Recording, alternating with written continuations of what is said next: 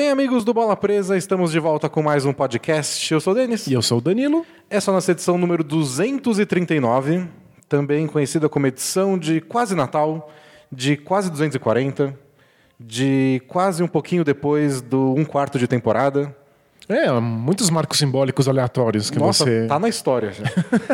é um podcast histórico esse. E hoje a gente vai falar de muita coisa legal. Vamos falar do Milwaukee Bucks, que ganhou 16 jogos seguidos. Surreal. Então acho que está na hora da gente falar deles. E daqui a pouco vem alguns jogos bem legais, a gente vai comentar disso. Teve o primeiro técnico demitido da temporada. Aê, Parabéns aos envolvidos. E é claro que tinha que ser no New York Foi Knicks. New York Knicks, David Fisdale foi demitido. E vamos falar depois um pouquinho do Utah Jazz, que é um time confuso, porque às vezes é legal, às vezes não é, às vezes é péssimo, às vezes é aquilo que a gente achou que ia ser. Eu não sei, não tenho nenhuma. Dando spoiler do meu, da minha análise do Jazz, é não sei. É, é um- é um time bem difícil de, de definir mesmo. Vou perguntar pro Danilo. Mas antes de gente começar a falar de basquete, carinho do jabá, Danilo. Faça um Boa. jabá bem carinhoso pro pessoal gastar o 13 terceiro na assinatura Bola Presa. Muito carinhoso, então tem que ter adjetivos e superlativos.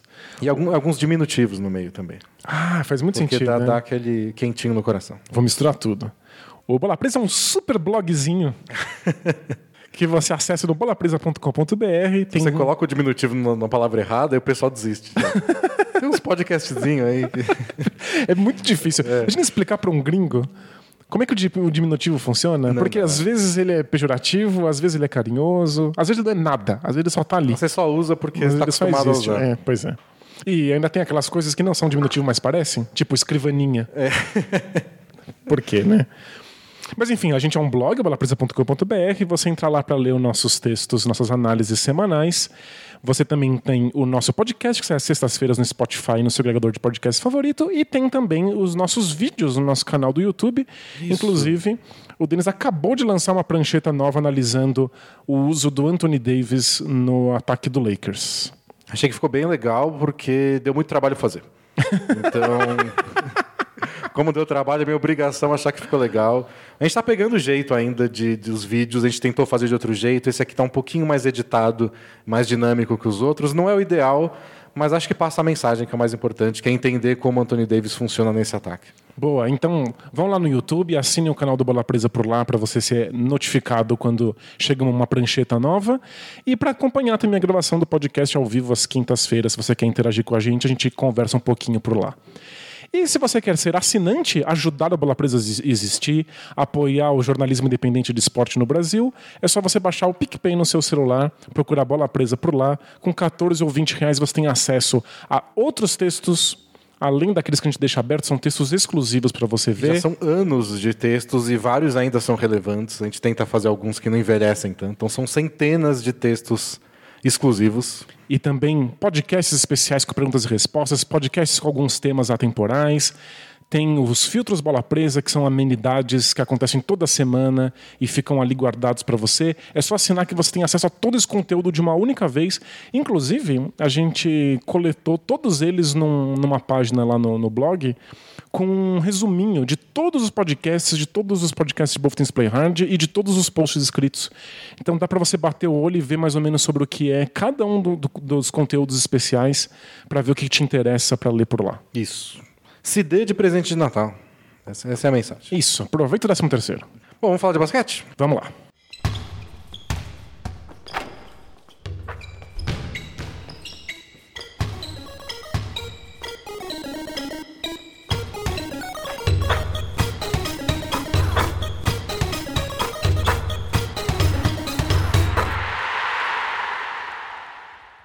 Começando com o Milwaukee Bucks, líder da Conferência Leste, é, melhor campanha da temporada ao lado do Lakers, 16 vitórias seguidas e voando baixo. E deve ser, devem ser 18 vitórias seguidas, porque daqui a pouco eles enfrentam, acho que é Memphis Grizzlies E o Cavs. e o Cleveland Cavaliers. Boa. Então devem ser 18 vitórias seguidas rapidinho. E é um desses casos raros em que, quando ganhar a 18, você vai falar, não fez mais do que obrigação. Exatamente.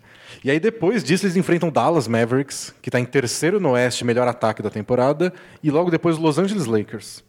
Então, Que é só o melhor time do, do, do Oeste. É, então a sequência boa aí pra gente continuar acompanhando o Bucks, mas 16 vitórias já é impressionante o bastante.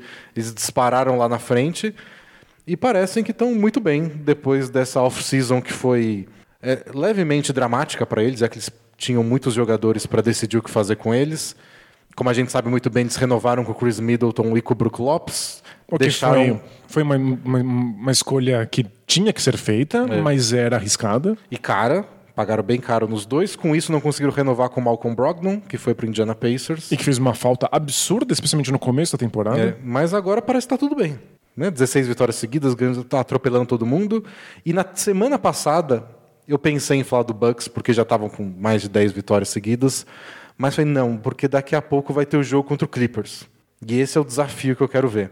É porque se a gente fala que o calendário às vezes tem alguma influência nos resultados, enfrentar o Clippers é o pior momento do seu calendário, né? É, e aí eles foram enfrentar em casa o Clippers, foi na sexta-feira passada, o dia que saiu o podcast, é, contra Kawhi Leonard, Paul George, o time inteiro jogando. Curiosidade, foi um dia depois do primeiro treino de Kawhi Leonard e Paul George juntos. Eles não tinham treinado juntos ainda, né? Na off-season, o Paul George estava se recuperando de lesão, né, durante a temporada não deu tempo, o Kawhi teve as lesões dele. Só agora eles foram treinar. Surreal. Mas pra quê, né? Treino é superestimado. Você tá falando sobre treino? Eu já diria Iverson. Iverson. E, e o Bucks atropelou. Foi, foi uma lavada categórica desde o começo do jogo até o final. A defesa do Bucks engoliu o Clippers. Foi um jogo extremamente simbólico. Parecia que eles realmente queriam provar alguma coisa ali. O, o Kawhi Leonard fez o total de zero pontos na, enquanto sendo marcado pelo Wes Matthews, que é, é a grande contratação defensiva do, do Bucks para a temporada.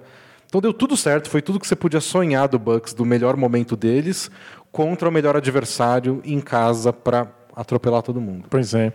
E pouco tempo depois eles enfrentaram o, o Magic, que eu tava esperando pra ver a famosa defesa do Magic, em cima do Antetokounmpo.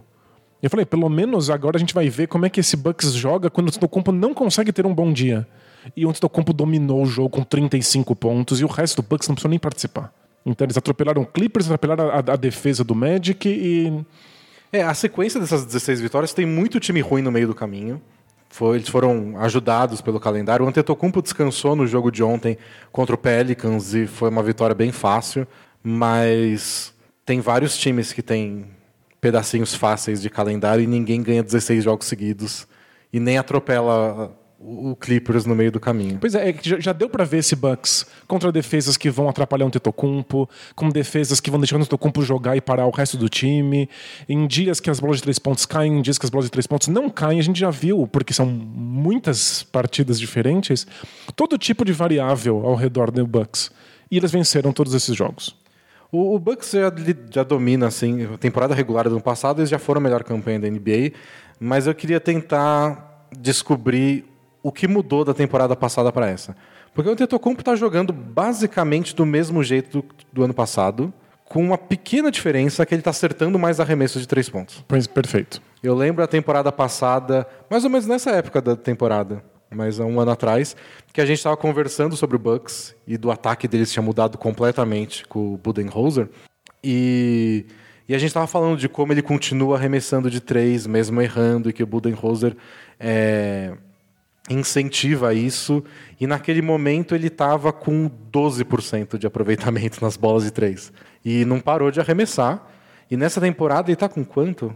Está abrindo aí, né? Ele tá acertando 32% dos arremessos de três. Que tá mais que bom. Assim. Tá, tá- tá abaixo da média da NBA, não é o, o número de um grande arremessador, mas é um número de um cara que pode arremessar bolas de longa distância. É, lembrando não é um que o- problema. O número mágico que faz você valer a pena arremessar uma bola de três pontos ao invés de uma bola de dois pontos é 33%. Então ele está muito perto do número em que o arremesso de três dele compensa. E isso já coloca uma pulga atrás da orelha de todo mundo, porque às vezes ele se empolga, às vezes ele acerta duas, três em sequência. Você obriga a defesa a não deixar ele completamente livre, sem qualquer marcação, sem qualquer pessoa indo lá contestar o chute por muito tempo. Aí abre espaço para infiltração, abre espaço para os passes. É, muita coisa acontece. É o que todo mundo falava, né? Nossa, quando ele aprender a arremessar. Bom, Aí vai ser imparável. é. não é o Curry, não é o Kevin Durant, mas. Não precisa ser. É. Eu lembro que eu fiz um texto sobre o Antetokounmpo que ele deveria se espelhar muita coisa no LeBron. E o LeBron passou por isso, né, na carreira dele. O LeBron também era deixado relativamente livre na linha de três pontos porque estavam mais preocupados com as infiltrações, as enterradas dele. E aí, ao longo da carreira, ele aprendeu, melhorou o arremesso de três pontos dele e nunca virou um excelente arremessador. Mas os times não gostam de deixar ele livre também. Tem dia que ele mete quatro ou cinco bolas de três. É, tipo, o LeBron chegou nesse ponto em que ele é um perigo, mas ele é um perigo ainda maior na linha de três pontos se ele olha para a bola. É, Já viu? ele fica olhando pro chão, As né? compilações, é. Se ele olha para o chão, assim, na direção da bola quicando, você sabe que vai vir um arremesso de três pontos. Isso se espalhou tão rápido nas redes sociais que aconteceu na semana passada dele olhar para a bola e um defensor já correr na direção dele porque sabe que vem um arremesso, e aí o LeBron passou, Passou. por ele e foi para a bandeja. Né? Então o LeBron pode não ser um especialista em bola de três pontos, mas ele já é um perigo a ponto dos adversários estarem vendo se ele está olhando para a bola ou não. É, especialmente quando troca a marcação, ele está sendo é, marcado por um cara mais alto. Ele sabe que ele tem tempo de se posicionar de três, se o cara não vai lá dar um tapa na bola. E ele consegue se posicionar, fica olhando lá para a bola, para o chão, dá o passinho para o lado e mete. É, virou uma arma do, do repertório, do arsenal do LeBron. Não é a primeira opção dele, não é a segunda. Mas ele não precisa, por exemplo, tá acabando o cronômetro de 24 segundos. Ele não precisa infiltrar de cabeça baixa, sem saber o que vai acontecer. Se jogar numa marcação dupla ou Não tripla. precisa tocar para o lado para alguém arremessar no lugar dele. Ele Claro. pode ele mesmo dar um arremesso porque consegue. E a gente está vendo um pouquinho mais disso com o Antetokounmpo nessa temporada. É, se ele não consegue infiltrar, ele não consegue dar mais uma das enterradas dele, tudo bem. Se precisar arremessar essa bola, eu arremesso. Se estão pagando para ver por muito, muitas vezes, eu posso arremessar. É, em contra-ataques, às vezes dão a linha de três pontos para o Antetokounmpo e ele não precisa ficar na linha de três pontos, porque isso seria entregar aquilo que a defesa quer que ele faça. Ele pode infiltrar mesmo assim, porque em contra-ataque ele é muito mais rápido, muito mais forte do que qualquer outro ser humano. Mas em outras jogadas, quando o garrafão está completamente povoado numa jogada de meia quadra, ele pode se aproveitar disso e dar esse arremesso de longa distância. Então isso é importante para aumentar o repertório dele, para criar mais espaço na quadra para os outros companheiros. Isso transforma o jogo dele, mesmo que ele não seja especialista. É, eu acho que essa é a grande mudança do, do Bucks nessa temporada, embora tenha algumas outras também, a gente até comentou nas primeiras semanas, que é o time tá. a- O perfil de arremesso do time é bem parecido, mas eles estão chutando menos lá dentro do, do garrafão. O número diminuiu um pouco. Um pouco por causa do, da saída do Brogdon, um pouco pelas defesas do Antetokounmpo, um pouco pela disposição do Antetokounmpo de arremessar de longe mas aqueles arremessos bem próximos diminuíram. Acho que menos minutos do Bledsoe, ou menos protagonismo do Bledsoe. E o time está arremessando um pouquinho mais de meia distância. Mas não é aquela meia distância que. Que é a meia distância que não é desejada, né? É, eles chamam na NBA de short mid. Então é um, um arremesso de meia distância curto. Que Você não está embaixo da cesta, mas não está tão longe assim. Ele quase sempre é o que a gente chama de floater, que é, esse arremesso que você joga por cima do defensor, porque você no fundo queria uma bandeja, mas o defensor deu um passo para frente. Então, a gente está vendo muito floater do Bledsoe. O Antetokounmpo está finalizando um pouco mais assim, porque as defesas estão fechando completamente embaixo da cesta. E outra coisa que é esquisita, que a gente não via a temporada passada, mas agora está vendo, são, é o retorno dos post-ups do Brook Lopes. Que eles se recusavam a fazer e agora estão percebendo que vale um pouco a pena, porque vários times estão botando os caras altos para marcar o Antetokounmpo. E um cara mais baixo para marcar o Brook Lopes. Eu falo, ah, faz aí, você sempre fez, fez 10 anos da vida passando só com post-up, e ele faz um ou dois aí conta nesses arremessos de média distância. Que é uma coisa que eles estão fazendo um pouco mais que eles não faziam, porém, Porém, é o melhor time da NBA em meia distância. que é alguma coisa muito boa a ser.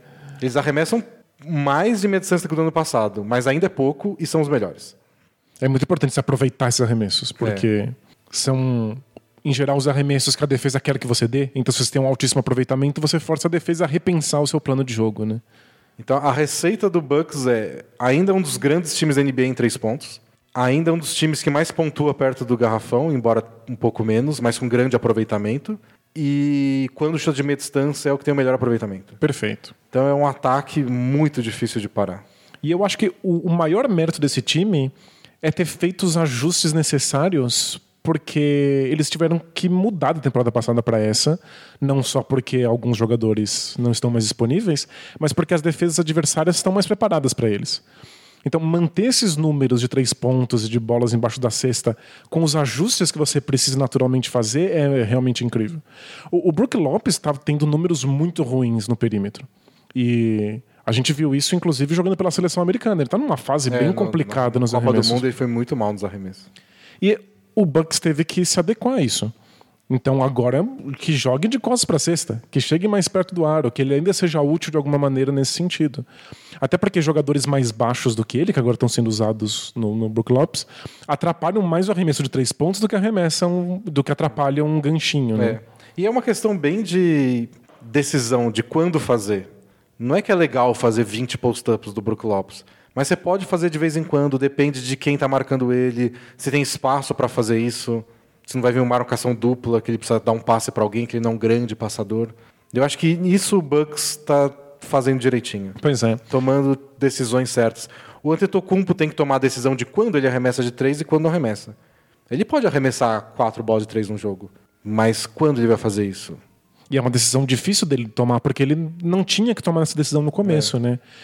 É, tem até um post no Bola Presa contando sobre o impacto que o Jason Kidd teve na, no Antetokounmpo quando o Antetokounmpo chegou na NBA. E o, o- Jason Kidd era o técnico do Bucks na época e ele tinha uma visão de um time que fosse gigantesco, de braços longos, super atlético e que todo mundo jogasse em todas as posições.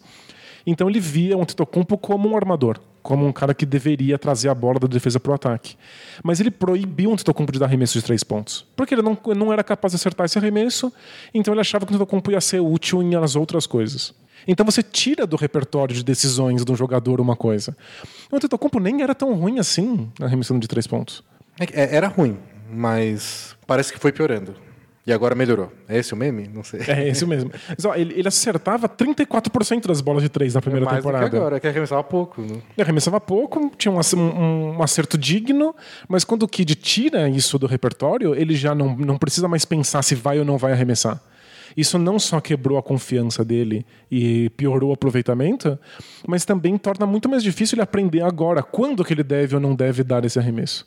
Então é um processo de amadurecimento bem grande e o Antetokounmpo saiu muito bem nisso. E tem outra coisa que ele tem que, que, que amadurecer e decidir nessa temporada, porque ele passa mais tempo com a bola nas mãos agora. Eu tava muito preocupado como é que o Bucks ia lidar com a ausência do Brogdon. Porque o Brogdon é um armador que erra pouquíssimo, então ele pode segurar a bola nas mãos com bastante tranquilidade. E ele ainda tinha os arremessos de três pontos É que ele era eram fantástico. de altíssimo nível. E agora, sem ele, eu, eu tava imaginando como é que o Bucks vai lidar com isso. O, o Antetokounmpo vai ficar ainda mais com a bola nas mãos? E ele tá. Eu tava vendo aqui, antes ele terminava 32% de todas as jogadas do, do Bucks, agora ele tá terminando 37%. É, porque já não pode confiar muito no Bledsoe, porque não está na melhor fase da vida. E o George Hill tá veterano, não vai fazer muita coisa. Ele não é sempre aquele George Hill da série contra o Celtics do ano passado. Pois é, infelizmente. Então, isso caiu mesmo na mão do Antetokounmpo, mais do que na temporada passada. Então ele tem que decidir se arremessa de três pontos ou não, e ele tem que decidir muito mais vezes, porque ele tem mais vezes a bola nas mãos para tomar essa decisão. Então é impressionante que ele tome decisões tão boas com tanta frequência. É, e era um próximo passo para ele, né? De... Ele é capaz de dar bons passes, mas ele nunca foi aquele cara dos passes geniais que ninguém enxerga. Ele não, ele não criava passes que não fossem passes É. evidentes. Né? Ele dava o passe que. É que chamar de óbvio parece que a gente está diminuindo, mas. Não... É, tipo, óbvio, parece que eu também faria. né? É, não é, não é o caso. Não, não, a gente não faria. O óbvio é no sentido, tipo, ele consegue atacar a cesta, porque é difícil parar ele no mano a mano, alguém vem para ajuda e alguém fica livre e ele acha essa pessoa que ficou livre. O- Não é aquela coisa meio LeBron, Doncic, de que ele manipula a defesa pensando no passe que ele quer dar lá na frente, e quando ele dá o passe, todo mundo fala, nossa, eu nem percebi que esse cara tava, poderia ficar livre. Não é esse tipo de passe que ele dá. Ele é muito mais um jogador que ele inventa os passes em tempo real, né? Ele tá sempre atacando a cesta e de repente tem um passe óbvio e aí ele vai lá e encontra esse É passe. mais o Westbrook do que LeBron. Faz sentido. Ah, como comparação. O que não tem, não tem nada de errado. Não. Mas quanto mais posses de bola você tem que inventar as coisas em tempo real, maior a sua chance de, de cometer erros, né? Mas é, tá dando tudo certo essa temporada. Ele é outro cara que a gente, a gente sempre fala do Siakam, né? De cara que evolui muito, dá saltos de qualidade de uma temporada para o outro. o Antetokounmpo também tem isso com ele. Toda temporada ele tem uma coisa nova. E como ele foi MVP na temporada passada, você pensa, é, não sei se tem muito mais para melhorar. O arremesso era o mais óbvio, mas também difícil. Mas ele parece estar com uma leitura de jogo um pouco mais. Às vezes eu acho que ele se afoba. E já teve problema de faltas em alguns jogos da temporada. Mas eu não sei se é tanto um problema de leitura de jogo.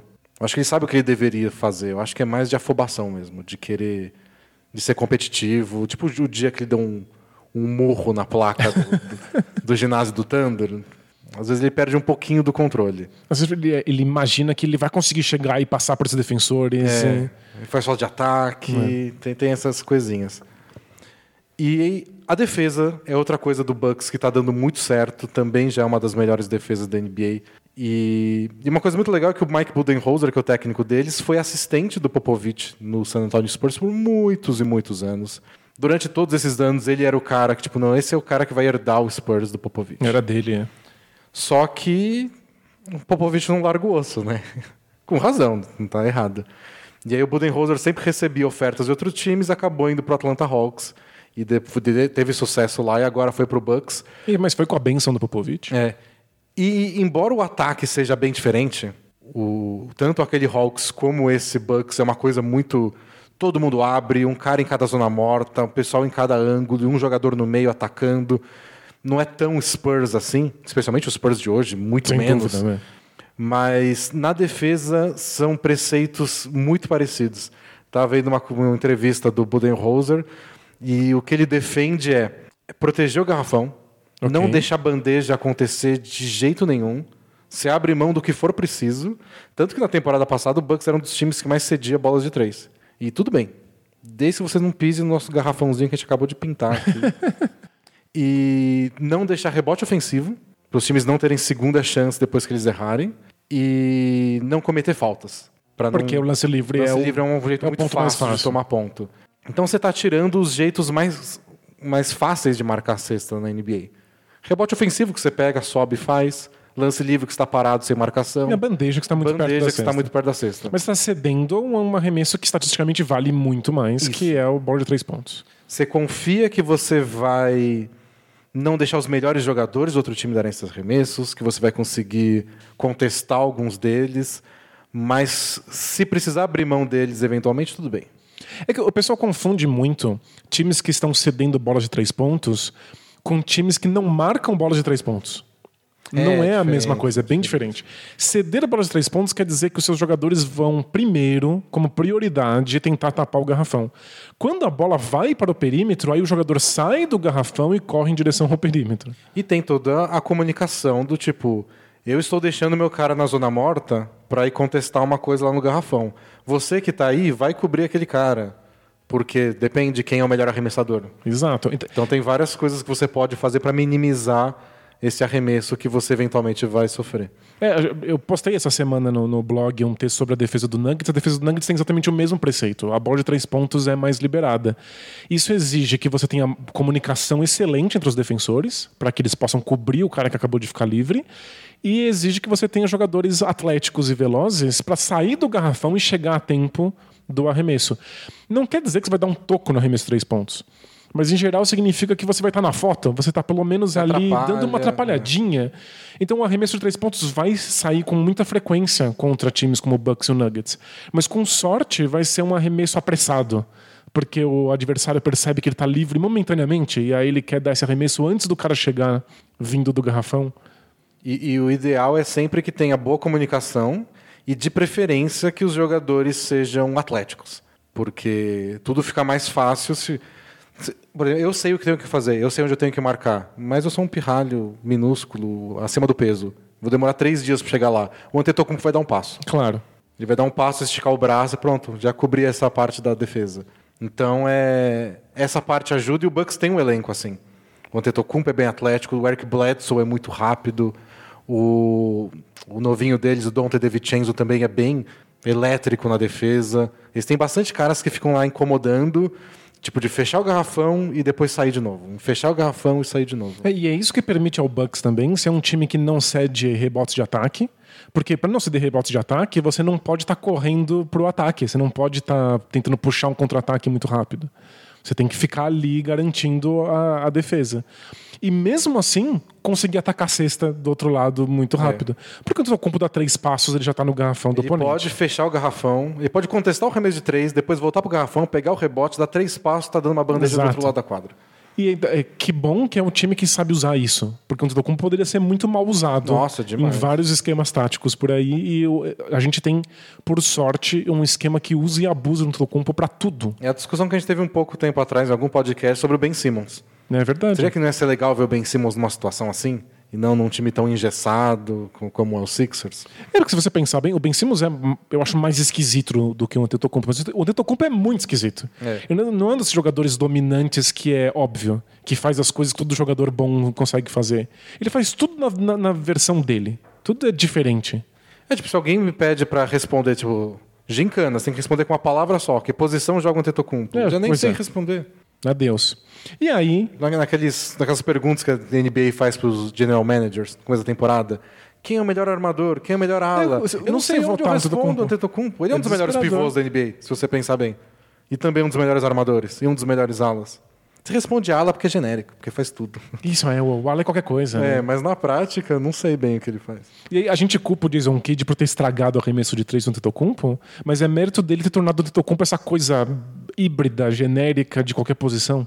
E não é toda a equipe que teria dado essa chance pro, pro grego, não. É. E em números, o, o Bucks tem a melhor defesa de arremessos de bandejas enterradas, é o time que menos sofre isso. E o primeiro também em pontos de segunda chance, de rebotes ofensivos, é o que menos cede pontos de segunda chance. Perfeito. E de é, é, lance livre dos adversários está em sexto. Ou É seja, o sexto time que menos toma pontos legal, tá livre. quase no top 5. Então o plano do, do Budenholzer está sendo muito bem executado. E uma coisa que eu nunca esperaria na minha vida dizer é que um dos grandes responsáveis por isso é também o Brook Lopes. Sem dúvida. né? Se quem puder, quem tiver o League Pass e puder lá estar com tempo livre, rever o jogo contra o Clippers, pode ver, sei lá, o primeiro tempo, depois o Bucks disparou. Mas tudo que o Clippers tentava fazer no garrafão, o Brook Lopes dava um jeito de parar. Às vezes com toco, às vezes só atrapalhando. Ele pegou esse. sempre foi a- a- o defeito dele, né? Porque ele era muito lento na defesa e não tinha grande timing para toco. Então, na época dele de New Jersey Nets, que ele era o pivôzão, não dava toco em ninguém, não pegava rebote, era piada. E aí, depois, quando a NBA começou a ser um jogo mais de perímetro, ele era o cara que todos os adversários traziam pro pick and roll. E ele ficava lá no perímetro todo perdido, não sabia o que fazer e tomava uma bandeja. E o Bucks conseguiu achar um jeito de usar ele. É, na temporada passada já, ele tinha um dos melhores números defensivos de toda a NBA. Ele não sai no perímetro, então ele sempre fica lá fechando o garrafão. Mas ele nunca tá embaixo da O cesta. que né? cede mais arremesso de três pontos, para quem quiser dar. E lá embaixo da cesta ele não sai desesperado pulando para toco. Ele está sempre fechando espaços, levantando a mão. É sempre posicionamento, ao invés de lá dar uma marretada na bola. É, Porque às vezes ele até dá. É, ele lembra mais o, o posicionamento de pivôs modernos muito mais baixos, como o Draymond Green, por exemplo. É. Esse cara que tá sempre, ele é sempre um jogador a mais do lado da bola, tá sempre ali tapando a meia distância. Não é esse pivô clássico que fica embaixo do aro só para te dar um toco quando você for tentar uma bandeja. Não é isso que ele faz. E isso exige mais inteligência e mais mobilidade. E quem diria o Brook Lopes se sai melhor nisso? Grande. Então, nossa, ele tá No começo da temporada, quando o Bucks estava tendo mais dificuldade de atacar a cesta, eu falei, será que eles não deviam ter economizado um pouco no Brook Lopes? Tipo, a gente acha outro pivô que arremessa de O irmão dele, o Robin Lopes, está arremessando de três. Pois é. Por um único motivo. Está no Bucks. É, claro. Então, mas se você traz qualquer pivô e passa seis meses treinando arremesso e pronto, faz o papel do Brook Lopes. Você, você traz qualquer vovó no Bucks e ela faz isso. né? E aí você investe mais no Brogdon para ter essa segunda opção, para descarregar um pouco o- a responsabilidade do Antetokounmpo. E o, o Brook Lopes é mais fácil de repor. Mas com essa sequência, com a defesa do Bucks, com esse plano defensivo, talvez não seja tão fácil repor o, Brook Lopes como eu imaginava. E eles estão sobrevivendo, até atacando mais o aro agora nessa sequência de vitórias, mesmo sem o Brogdon. O ideal seria manter todo mundo. Claro, é. Mas- No mundo de dinheiro infinito, mas a NBA também seria muito mais chata. É. Mas no dinheiro infinito, a gente também teria dinheiro infinito. E aí a gente seria mais feliz. Você quer a felicidade ou. Você quer uma boa NBA, né? Mas é, tem isso. O Brook Lopes parece muito substituível, mas ele é um tipo bem raro de pivô, na verdade. É. É, tem dois tipos de pivô. Tem o pivô de- defensivos. Tem o pivô que é atlético, explosivo, esse que tá sempre dando toco. Os Rudy Gobert e os Miles Turner da vida. Que são úteis. E tem esses pivôs que ficam no chão e estão sempre tapando o caminho pra cesta. É, aproveitando que eles são gigantes e que eles ocupam muito espaço, tem que ocupar o espaço certo. É, mas esses são mais raros do que os atléticos. Porque não basta só você ser grandão e estar com os pés travados no chão pra conseguir esses números. Você precisa saber onde você deve estar, posicionamento perfeito, comunicação perfeita. Porque uma coisa que os, os caras atléticos também têm que ter isso. Mas eles conseguem compensar quando eles erram. Mas você é batido no drible e você é super atlético, você dá um pulo ali. Quantos tocos do Miles Turner não são um atacante passando por ele, falando, ah, te peguei. E aí se recupera e fala, não, eu sou gigante, ágil, rápido. Com braços de Down sim. É. Caras tipo o Brook Lopes não podem se dar esse luxo. Se alguém passa pelo Brook Lopes, ele tem que, sabe, chamar dois caminhões pra girar o corpo dele, liberar uma avenida. Demora muito. Então ele não pode se dar esse luxo. É, mas aqui por uma defesa coletiva como essa do Bucks, especialmente uma que tá preocupado em não tomar cestas embaixo do, do, do aro, é melhor ter um cara que, tá, que povoa o garrafão, que atrapalha a movimentação, do que um cara que dá um monte de tocos estilosos. Porque no fundo, quantos tocos o Miles Turner dá pro jogo? É, tipo, vai dar uns três tocos É isso. jogo. Se tiver um grande jogo, ele vai dar três. Quantas passes de bola o Brook Lopes não destrói no adversário porque ele estava no lugar certo e não sai toco nenhum, né? E tanto que é engraçado que eles estão usando mais o Robin Lopes também essa temporada, porque eles podem, porque é legal ter um bom reboteiro igual ele. E o Sebos, como a gente falou, são importantes para o Bucks. Mas muitas vezes, desde a temporada passada, quando eles tiravam o Brook Lopes, quem entrava no lugar era o Ilyasova. Porque o Ilyasova é bom nisso, de se posicionar. Ele não é tão grande igual o Brook Lopes, mas todo o mérito defensivo dele é de ocupar os espaços certos, de não deixar a bandeja acontecer. É, ele é o rei Ele é de o- cavar fa- falta ofensiva. é, né? não, ele é o dono disso na NBA. se fosse. Se, se o mundo achasse tão legal cavar falta de ataque quanto enterrar de costas, É, teria ele ia ser o maior dele, ídolo do, do basquete mundial. E até os vídeos mais vistos no YouTube. É, olha essa compilação de by Ilyasova. É que é chato pra caramba ver. Sempre parece que alguém se machucou e você fica com medo. Não, é insuportável. E ainda é, é desse tipo de coisa que dá reclamação de arbitragem. É. Do tipo, ah, mas ele chegou mesmo a Ah, tempo. Mas o calcanhar dele não tava na área restrita. Gente. Ele não- É, é isso que me fez me apaixonar por basquete, sabe? É o calcanhar na área restrita. Ele não estava se movimentando 0,25 centímetros por segundo antes do contato, né? Mas o atacante não tinha dado um passo já quando ele estava se movendo pela lateral. É a coisa mais chata do basquete. Mas é basquete. Mas é basquete e tem um impacto gigantesco e ele só é muito bom nisso. É. E parece um pouco o que o Brook Lopes faz também. Mas com um corpo bem menor Exato. e mais esquisito. Ele se mexe de um jeito estranho, ele Ilhaçu. ele arremessa de um jeito estranho. Ele é meu esquisito favorito. Ele usa meias muito É, estranhas. eles são meia grande, né? Tudo bem. Mas é isso, o Bucks voando. Acho que não está respondido todas as questões, especialmente de playoff, porque nos playoffs a gente vai ver a- as defesas extremas e a gente vai ver os caras sendo tipo, pagando para ver arremesso de três. E vai ser a mesma coisa dos playoffs do ano passado. Tipo, Brook Lopes, você vai acertar as bolas de três Pois ou é. não? É, defesa extrema não quer dizer uma defesa com uma, uma faquinha na mão. Não. Quer dizer, defesa, essas, essas defesas ridículas, caricatas, vai ter três caras no Tetocumpo. É. Tipo, Você vai ter que passar a bola. Eu sei que o Wes Matthews acerta 40% de três pontos e eu vou deixar ele livre. Quero ver se ele acerta no fim do jogo 6. Isso. É isso, é isso que acontece em playoff. E aí, às vezes, você aparece um Fred Van Vliet e acerta. Eu acerto sim. 60% agora, porque é final e meu filho nasceu. e aí o Raptors é campeão.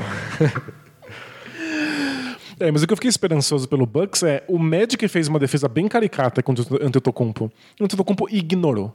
Ele já tá nesse ponto em que ele parece o jogador mais imparável da NBA. Ele é bem difícil de parar. É- Esse é um nível que a gente vai ter, ter que mostrar isso também nos playoffs. Exato. Então, mas de temporada regular, eles sabem o que estão fazendo. São pequenos ajustes em comparação à temporada passada. O nível de confiança lá em cima. Acho que essa vitória com o Clippers foi bem simbólica porque Sem dúvida. é, é o pesadelo deles, né? Eles podem até foi engraçado porque quem vai marcar o Antetokounmpo, o Kawhi Leonard ou o Paul George? Eles começaram o jogo com o Mo Harkless. Tipo, a gente tem 15 opções para marcar você. A gente É, pode deixar o Mo Harkless fazendo marcação pressão, fazendo mil faltas. Porque aí no quarto período eu boto o Kawhi Leonard. E antes disso o Paul George. É que nenhuma dessas opções tem um físico do, do Antetokounmpo, né? Esse é o problema. Então, mas nenhum time tem uma opção para marcar o Antetokounmpo. O Clippers tem três. É, era um desafio gigante. E aí nesse jogo, pelo menos, claro que eles vão jogar mais vezes e vão ter ajustes, mas nesse jogo foi meio que tanto faz. A gente tem uma resposta para tudo. É, então, é que eu acho que o- esse jogo marcou simbolicamente a falência de uma defesa comum contra o Antetokounmpo. A ideia que talvez o Clippers tivesse que é a gente pode fazer uma marcação individual simples, É, porque nós temos os melhores defensores do planeta do nosso lado. Isso aí morreu, tá, tá, tá enterrado. É um adeus. nível James Harden da coisa, tipo, ó, eu vou jogar com vocês, então inventa uma coisa nova aí, Exato. porque o normal eu já vou destroçar. É isso. Pode ter certeza que o técnico Doc Rivers está pensando numa defesa exclusiva para o Antetokounmpo, especialmente quando os playoffs chegarem. É que nesse caso seria só uma final. Quando a- se- quando a final se chegar. Deus quiser, o Clippers não chega na final. Por quê? Porque você torce pro Lakers. Porque o Lakers tá Entendi. lá. Aliás, você torce pro Rockets. Claro, é. Estamos juntos no Oeste torcendo contra o Clippers. Perfeito, você tem razão. E contra outros times também, mas você não precisa torcer contra o Warriors esse ano. É. Nem contra o Blazers. Eles já, já se complicam sozinhos. Contra o Clippers, eu acho que a gente tem que torcer contra um pouquinho o nosso lado clubista. Justiça. Porque eles são muito bons. O que não impede a gente de saber apreciar o time. Ah, não, de jeito nenhum. É mó legal. Enquanto eu puder assistir o Williams e Montrezl Harrell jogando juntos, eu assisto. Aliás, você ficou emocionado com de, de ver o- a volta do Kawhi Leonard pra Toronto, eles refazendo a passada dele na quadra pra dar aquele arremesso decisivo, Foi- foi né? Foi muito bonito. É, não eu- tem como não, não, não se apaixonar pelo Kawhi Leonard. Eu, eu me sinto mal de me emocionar porque o Kawhi Leonard não parece emocionado. Por dentro ele deve estar.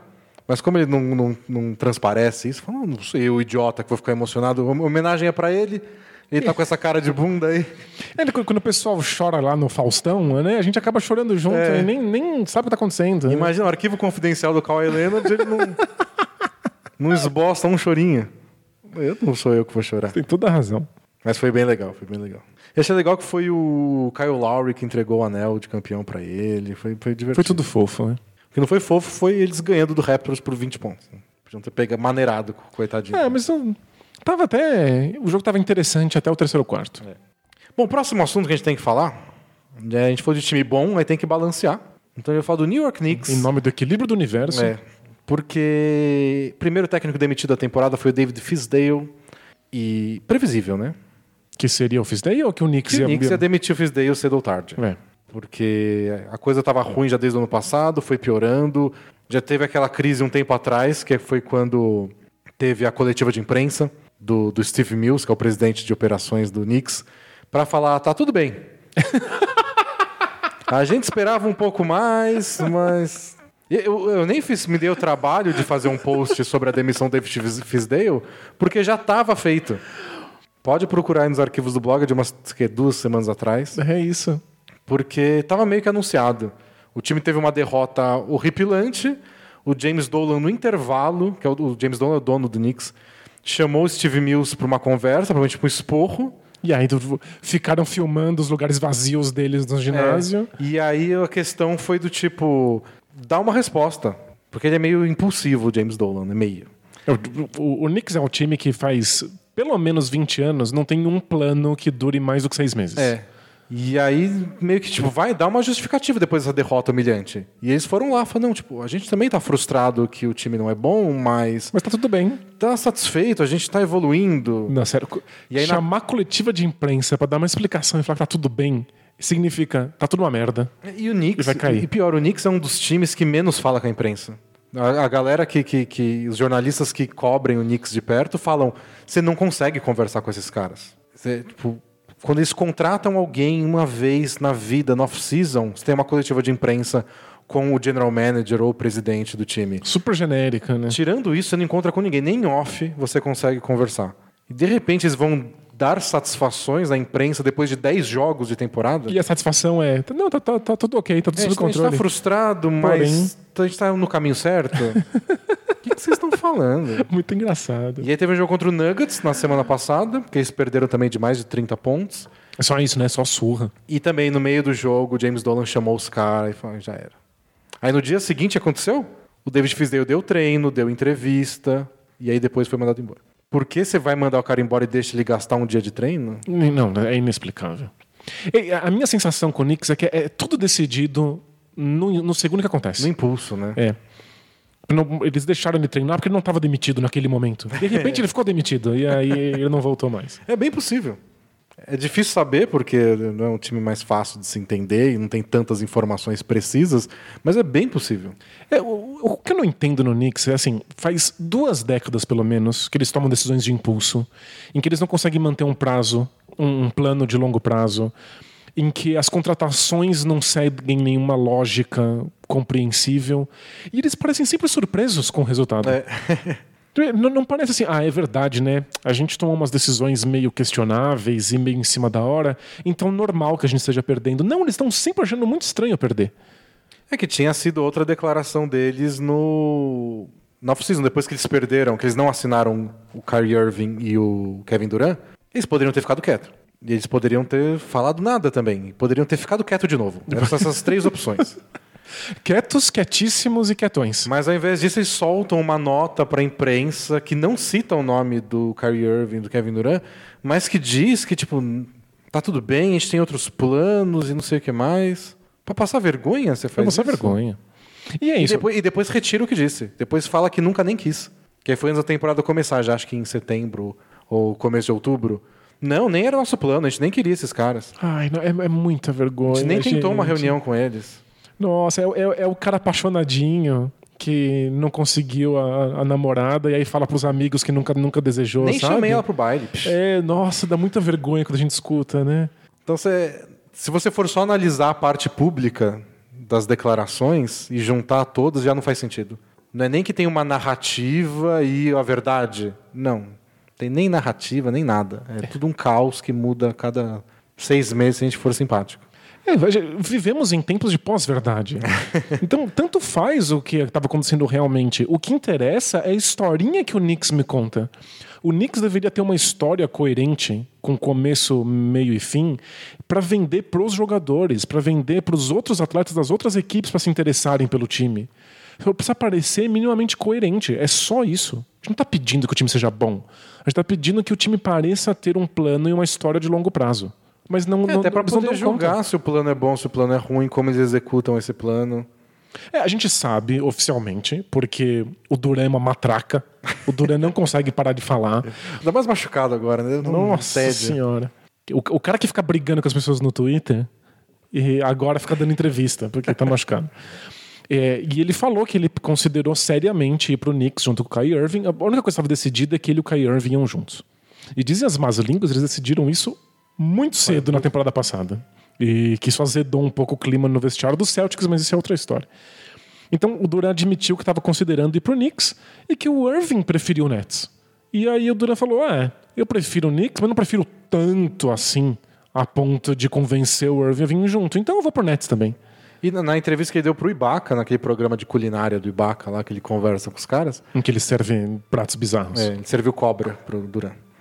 Ele falou que ele considerou o Knicks, só que, tipo, uma confusão lá, é complicado. Tipo, basicamente, ele falou, "Ni- é difícil decidir ir pro Knicks, porque o Knicks é uma bosta. Claro, e pelo E jeito, mesmo assim ele considerou o Knicks. pelo jeito ele até preferia. Mas bastou alguém falar assim: ah, eu prefiro outro. E ele falou: claro, não é o tipo de coisa que você vai defender até o final. Quando o, o Dwayne Wade, o LeBron e o Chris Bosh tiveram que decidir onde eles iam jogar juntos, o Wade falou: Hit? Todo mundo falou: claro. E, e o LeBron falou que eles cogitaram Nova York. Pois é. Mas Nove anos atrás aconteceu a mesma coisa e nada mudou. Você vai discutir? O cara falou que é o Hit. O Hit é um time super bem montado, bem estruturado, coeso, que tem uma história de longa duração. Você sabe exatamente quais são as decisões que o Hit toma sempre. A gente sempre entende o que está acontecendo, mesmo que não concorde. Você vai ignorar É, isso? e, o, dono do, do Hit é o Mick Harrison. Ele tá de boa. Quem manda lá é o Pat Riley. Que é um cara que já foi muitas vezes campeão, então você confia no- É. no- no- nas decisões Se você dele. quer lidar com o Pat Riley ou você quer ligar com- lidar com o James Dolan, que é o dono do Knicks e que não se conforma só em ganhar muito dinheiro e ficar na suíte dele. Se mete Ele quer absolutamente se meter em tudo. tudo. Então você quer lidar com esse cara impulsivo que faz bosta há 20 anos ou com o Pat Riley? Então, e pensa que o, o, o Hit considerou, teve, teve momentos difíceis em que a imprensa considerou que o Spoelstra, o técnico Spoelstra poderia estar em perigo. Nunca. O Pat Riley falou, não, vai ficar aí. É a nossa identidade. O time tem a cara dele, ele vai ficar no, no- no- sob o controle. No Knicks, qualquer coisa que dá errado. É O, o próximo técnico do Knicks, depois que ele está com o interino por enquanto, mas quem eles contratarem vai ser o 13 terceiro técnico nos últimos 18 anos. É ridículo. O que talvez seja bom para um time ruim de futebol no Brasil, mas que para NBA é um número insano. No, no futebol tem mais demissão do que isso? Ah, no futebol tem time, o time rebaixado tem quatro técnicos num Brasileirão. Não faz sentido, jura? Juro. Como você muda quatro vezes de técnico? Então, numa- tá perdendo. Tem, técnico, tem time que muda de técnico a duas rodadas do fim para ver se o cara salva do rebaixamento. Nossa, que vergonha. Não é um jogador. Não, tipo, sei lá, um cara de muito talento, você põe lá e ele sai discurso que ele dá driblando. no vestiário. Nossa, achar que técnico caro, dá discurso. Né? caro. Nossa, que, que vergonha. Então, na, na NBA isso não é comum, isso não acontece. Os times não são rebaixados, então eles podem pensar no futuro. O draft é um esquema que, que valoriza as equipes, então você tem motivo para ficar planejando no, que você vai fazer nos próximos anos, que tipo de jogador você precisa pegar. Mas o Knicks não dá conta. O Knicks é um desastre. Não, não que tenha, não que o David Fisdale seja a prova de críticas. É, aliás, de todos, ele é o pior é, aproveitamento entre técnicos da história do Knicks. Ele acabou a carreira dele no Knicks com 20 e poucos por cento de aproveitamento do- dos jogos. Ele foi mal, mas é mais um daqueles técnicos que são colocados numa cilada gigante Nossa, é uma cilada. e tá bom, ele deveria. O, o- técnico perfeito saberia contornar essa cilada de um jeito melhor? Sim. Não ia ser campeão da NBA, mas talvez conseguisse lidar melhor com o caos. Mas é um caos. É, Será que dá pra fazer muito melhor do que isso? Talvez. Eu, é, é o pior Knicks. tipo, acho que é o Knicks mais mal montado em 20 anos. Porque não fazia absolutamente nenhum sentido. Eles só contrataram jogadores que estavam disponíveis no mercado depois que o mercado já tinha terminado. Sabe que eles contrataram o Marcus Morris e o Bobby Portis e o Taj Gibson e o Julius Randle? que faz, são, jogam na mesma posição? E, E que ninguém faz nada de especial? e são todos jogadores que você quer pra compor um elenco, pra fechar um buraco ali numa coisa que já esteja estruturada. E o grande drama do Knicks é que o Knicks, a gente comentou disso até no preview da temporada, se você olha friamente, eles não estão perdidos. Eles têm escolhas de draft, tem vários jovens jogadores, vários deles ainda com muito potencial, a gente não tá, a gente não desistiu de, de- de- da maior parte deles, pelo menos, mas o, o clima é tão ruim, não tem plano, não tem estratégia, o técnico está sendo trocado, eles não conseguem transformar isso em coisa boa. Então, é, é isso que me enlouquece. Quem, quem nessa temporada, de R.J. Barrett, de Kevin Knox, de Dan Smith Jr., de Frank Ntilikina, quem está se destacando? Ninguém. Mas é, não tá se destacando também porque quem come os minutos é o Marcus Morris. Porque Que eles, arremessa mil bolas por jogo. porque eles tentam vencer. Se esse time tivesse qualquer tipo de pensamento no futuro, teria colocando essa molecada pra jogar, como faz o Hornets, como fez o, o, o Pelicans, como a gente tá vendo no Hawks. É pra botar essa molecada pra fazer qualquer coisa. Então, então, é, isso eu sou um pouquinho contra. Bota a molecada para fazer alguma coisa, que seja algum plano. Do tipo, a gente sabe mais ou menos como o Hawks quer jogar. E não vence muito jogo, porque o elenco é fraco, a molecada é muito molecada.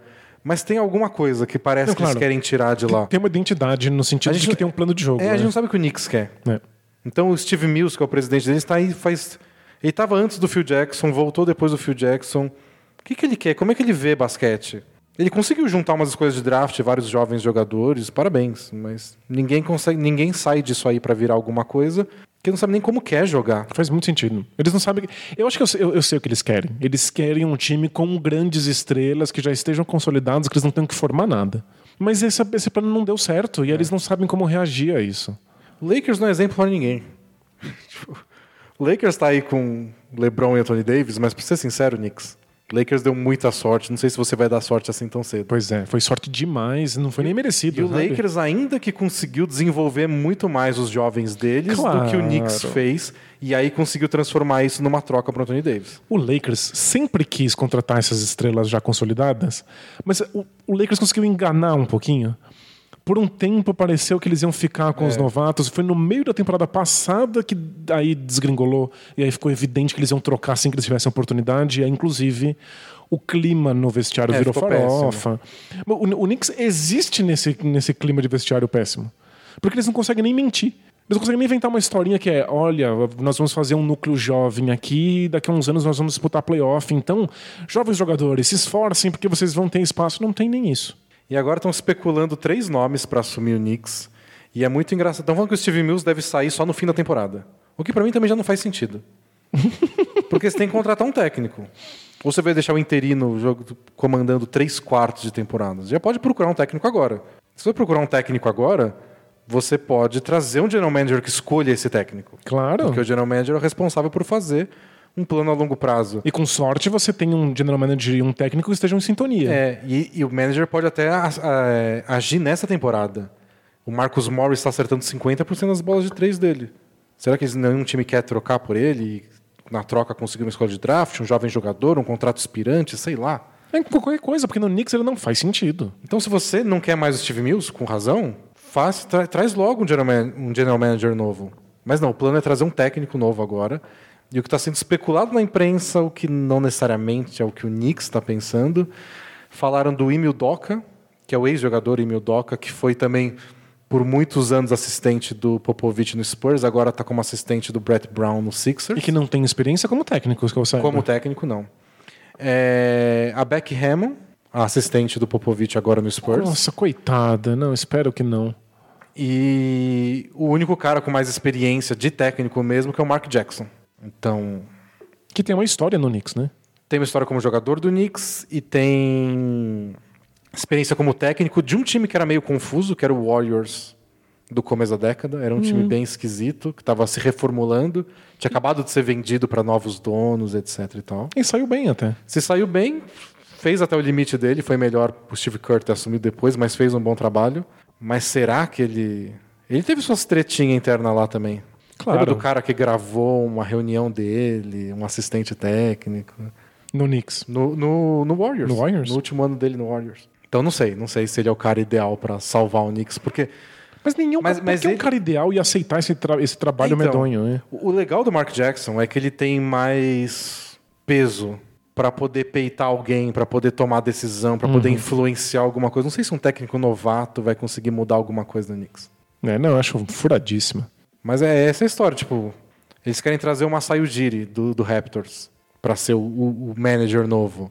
O que eu imagino acontecendo é o Ujiri vai lá, conversa com eles, então eu quero um, um trilhão de dólares. Eles falam, ah, tá bom, tá bom, eu sou o time mais rico da NBA. Toma um trilhão, né? E aí ele volta pro Raptors e fala, então me ofereceram um trilhão. Ah, a gente oferece um trilhão e meio. Aí eu vou ficar no Raptors. É, porque Tipo, ele usa como ele só quer o dinheiro, no fundo, arma né? pra, pra aumentar o contrato dele porque ele vai se meter nessa furada. Ele tem. ele- agora ele tem a, a palavra que a gente odeia. Um legado, sabe? É. Ele, ele tá famoso por ter construído um- uma franquia campeã. E no Knicks, nada vai dar certo. Eu né? acho que muita gente se anima com o desafio de ser o. Sabe, eu, eu quero entrar pra história como o cara que fez o Knicks voltar a ser um time bom. Lembrando que o Carmelo topou esse desafio, o Phil Jackson mentiu pra ele, ele topou a brincadeira e destruiu a carreira do Carmelo. Mas um manager, ele tá sempre à mercê do que o dono do time faz. E nesse caso, o dono mete a mão o tempo inteiro. É. Então eu falei, eu quero esse desafio, mas esse cara não vai me deixar fazer meu trabalho. Então, não consigo imaginar uma solução que não seja James Dolan vende o Knicks. É, o Knicks parece que quer coisas que ele não deseja de fato. Porque tipo, eles, eles querem algum cara badalado, alguma grande estrela que conserte tudo, mas eles não querem também, porque se a pessoa for muito badalada e muito estrela, ela vai tomar decisões sozinha e o Knicks quer meter o bedelho em tudo. Então coloca lá um novato, mas o Parece- novato também não consegue fazer o time ficar bom. Parece então... criança, sabe? É. O que você quer de presente? "Ah, Eu quero a boneca, mas eu quero quero o carrinho. Você quer boneca ou carrinho? Eu quero a boneca. Cara, boneco é carrinho. Aí você ganha o cabo boneca, mas eu queria o carrinho. E um sorvete. Eu tô com fome, tô com sono, dormir. É isso, É é. isso, esse é o Knicks. O Knicks quer uma bola quadrada, né? É. O Knicks é o Kiko. né? Bom, cansei do Knicks. Falar um pouco de Utah Jazz. Vamos lá. O Utah Jazz não tá mal na temporada. É o quê? Sexto colocado no, na Conferência Oeste. E tem, tem uns bons jogos, mas tem alguns dos piores jogos Dos últimos anos NBA. Jazz. né? Tipo, a surra que eles tomaram do Lakers, que tava, tinha jogado no dia anterior em Denver, foi vergonhosa. Qual outro jogo que eles tomaram do Raptors? Estão perdendo de 40 pontos no intervalo. Tem, tem uns jogos assim. Que na- só não funciona, né? imperdoáveis, assim, de- desses que se não fosse um dos- uma das franquias, ao contrário do Knicks, mais estáveis da NBA, era para dar crise total. Sem dúvida, é. E era um time que a gente tinha altas expectativas para essa temporada, né? Completamente. Eu coloquei no topo do, do meu oeste nas minhas previsões, porque eu imaginava que o Mike Conley seria a solução para dois problemas centrais desse time, que era uma armação, um- com uma criação de arremessos decente e uma defesa no, no perímetro. E o Conley oferece as duas coisas. O Conley teve uma temporada muito complicada até aqui. Sofreu com lesões, ficou fora. Vários desses jogos vergonhosos aí, ele nem estava presente. Errou um milhão de arremessos. É, Então, e quando mínimo. tava jogando, ele não tá conseguindo acertar arremesso. É impressionante como tem pouco espaço para ele ali, como ele não tá conseguindo criar arremesso na unha. Tem muito arremesso que é simplesmente arremessos de Mike Conley e não estão caindo. E eu não sei como interpretar isso. Eu não sei se. Ah, é porque ele já passou dos 30 anos e eventualmente começa uma decadência. É porque ele tá longe da aura de Memphis. É porque não tem um amigo gasol dele dando tapinhas nas costas. É porque má fases acontecem. Não sei. É, mas eh, independente da resposta, o que acontece é que o Mike Conley não entregou aquilo que o Jazz esperava dele. Eu, eu vi uma lista de piores aproveitamentos em bandejas e eram tipo quatro novatos, tipo, ah não, era o Dylan Brooks do Memphis, três novatos, era o Jamorant, o Devonte, o Devonte Graham é o segundo anista, vai. E o Mike Conley, tipo, Ele tá em péssima era companhia. um monte né? de cara reserva, novato e um cara consagrado que deveria levar o time ao final do Oeste. É que devia ser um boost ofensivo nesse time, É. né? Mas ele não tá acertando. Bom, você prometeu no começo desse podcast que você iria explicar o que está acontecendo com o Jazz. Ah, não. Estamos aqui no aguardo de uma resposta. Eu, eu cacei alguns números para tentar explicar isso. E tem umas coisas que deduram coisas que não estão dando certo no, no jazz. Boa. Então, a primeira é justamente o Mike Conley. Ele está acertando 44% da- por cento das bandejas dele, a pior marca dele na carreira. E empatado com a temporada retrasada, que foi aquela que ele jogou 12 jogos e se machucou e não jogou mais. Nesses 12 jogos, ele também teve 44%. Então ele começa mal. Pode ser. Pode ser um mau É uma começo. né? explicação. O Grizzlies sempre foi um time como o Jazz, de começar mal a temporada e depois embalar, vai saber. Mas depois disso ele nunca teve menos do que 50 e poucos por cento de aproveitamento. É uma parte importante do jogo dele. E não tá rolando. Aí tem o Donovan Mitchell, que eu achei uma crítica muito engraçada outro dia no Twitter. Que era um cara que, ó, na primeira temporada eu esperava que ele fosse o novo Dwayne Wade. Agora eu tô ficando satisfeito com o Eric Bledsoe. Nossa! Dá um tapa na cara logo, sabe? Chuta o saco dele, não fala assim. Mas entendo, faz algum sentido. né? Mas, ó, peguei a porcentagem de arremessos de quantidade que o Donovan Mitchell deu nas três temporadas dele na carreira. Manda. É, bandejas enterradas e afins. Na primeira temporada dele de novato, quando ele quase foi o novato do ano, é, 31% dos arremessos dele eram assim. Na temporada passada, 29% e agora 25%. Uau! E é o grande talento dele. Claro. É, nas bolas de três, na primeira temporada dele, 37% dos arremessos dele eram vinham dos três pontos. Ano passado, 31 e agora 28. Agora ele virou o cara da meia distância. Onde ele acerta, 39% dos arremessos. Que é um número ridículo. Mas é um número de meia distância. É porque a gente costuma ver menos caras tentando meia distância, a gente vê só os especialistas e aí eles têm números maiores. Mas é. Aproveitamento de meia distância costuma ser por volta disso aí mesmo. E era pra ele ser o festinha do time, o líder ofensivo desse time. E aí ele devia ganhar uma ajuda do Mike Conley. Os dois estão jogando mal. Pois é. E o encaixe tático funciona. Não, eu não acho que não é esse problema. O, o Donovan Mitchell passou para aquele ponto em que ele era um novato carregando um, um ataque inteiro nas costas. E, em geral, defesas se adequam a isso. Você vê quais são as limitações de um novato. Eu lembro que nos primeiros dois anos do LeBron James, as defesas aprenderam que você tinha que dar o lado esquerdo pro LeBron. E aí o LeBron sofreu um pouco por um tempo e depois se acostumou a isso. Então, tipo, é, é normal. Mas como nos playoffs as defesas estavam se focando no Donovan Mitchell e ele estava dando um jeito mesmo assim, eu acho que a gente imaginou que ele não ia passar por essa dificuldade. E agora está muito evidente que as defesas entregam para ele um arremesso que é um arremesso que ele não deveria estar fazendo. Eu acho que é, é uma dessas culpas do, do esquema tático. Não dão para ele uma opção melhor do que aquela que a defesa adversária quer que ele, que ele, que ele faça. É que tem muito jogador, o Antetokounmpo que a gente falou mais cedo, que o plano de jogo é não deixa ele fazer bandeja enterrada. Ele vai lá e faz um monte de bandeja enterrada. O Donovan Mitchell não está conseguindo passar por cima disso. É. As defesas querem impedir essas coisas e ele está cedendo porque o aproveitamento dele está caindo nas bandejas, ele acaba ficando mais confortável nos arremessos de meia distância, não está tendo grande aproveitamento de meia distância. Uma coisa vai engolindo a outra. É a primeira temporada, e aí faz todo sentido a comparação com o Dwayne Wade, ele era um jogador que impunha a própria vontade. É. Ele falava, eu quero chegar ali. E ele dava um jeito de chegar ali, não importa o que a Se defesa estivesse fazendo. no meio do caminho, inventava umas coisas no ar e não, eu vou fazer essa bandeja, custe o que custar. É que a gente se pergunta o quanto isso é sustentável. E o Dwayne Wade mostrou que era, por uma carreira inteira. E o Donovan Mitchell, pelo jeito, não deu conta. É, não precisa chegar no nível do, do Dwayne Wade. É uma comparação mais de estilo, né? Mas... E até porque o Donovan Mitchell é um melhor arremessador. Tem muito mais distância no arremesso. É. São jogadores diferentes. O ponto é essa possibilidade de impor a sua vontade em cima da defesa. De você forçar espaços. Porque é isso que o Donovan Mitchell parecia genial em fazer. E agora ele parece estar tendo dificuldade. Outra, outro números, outros números interessantes do Jazz é o Rudy Gobert com o pior número de tocos da carreira. É, não só total de tocos, média de tocos, mas tem, tem uma estatística legal que mede a porcentagem de arremessos do adversário que você consegue bloquear. E é disparadíssima a pior temporada do Gobert. Ele sempre estava no top 10 assim, agora ele está com números de pivô comum. E é uma parte essencial da identidade do Jazz, é isso. E por isso, em volta e meia, estão tomando aí 120 pontos num jogo. É que não tem, não tem nenhum time que não coloque o, o Gobert imediatamente num, num pick and roll. Faça um corta-luz em cima dele. Mas ele sempre foi, fez aquele drop, ele recuava, igual o Brook Lopes faz, que a gente falou mais cedo. E falou: vou proteger o garrafão e vocês não vão entrar no garrafão. Que teve um jogo na, na semana passada que, tipo, fizeram 18 bandejas. Tentaram 18 bandejas em cima do Gobert, com o Gobert protegendo o aro, e 14 entraram. Uau!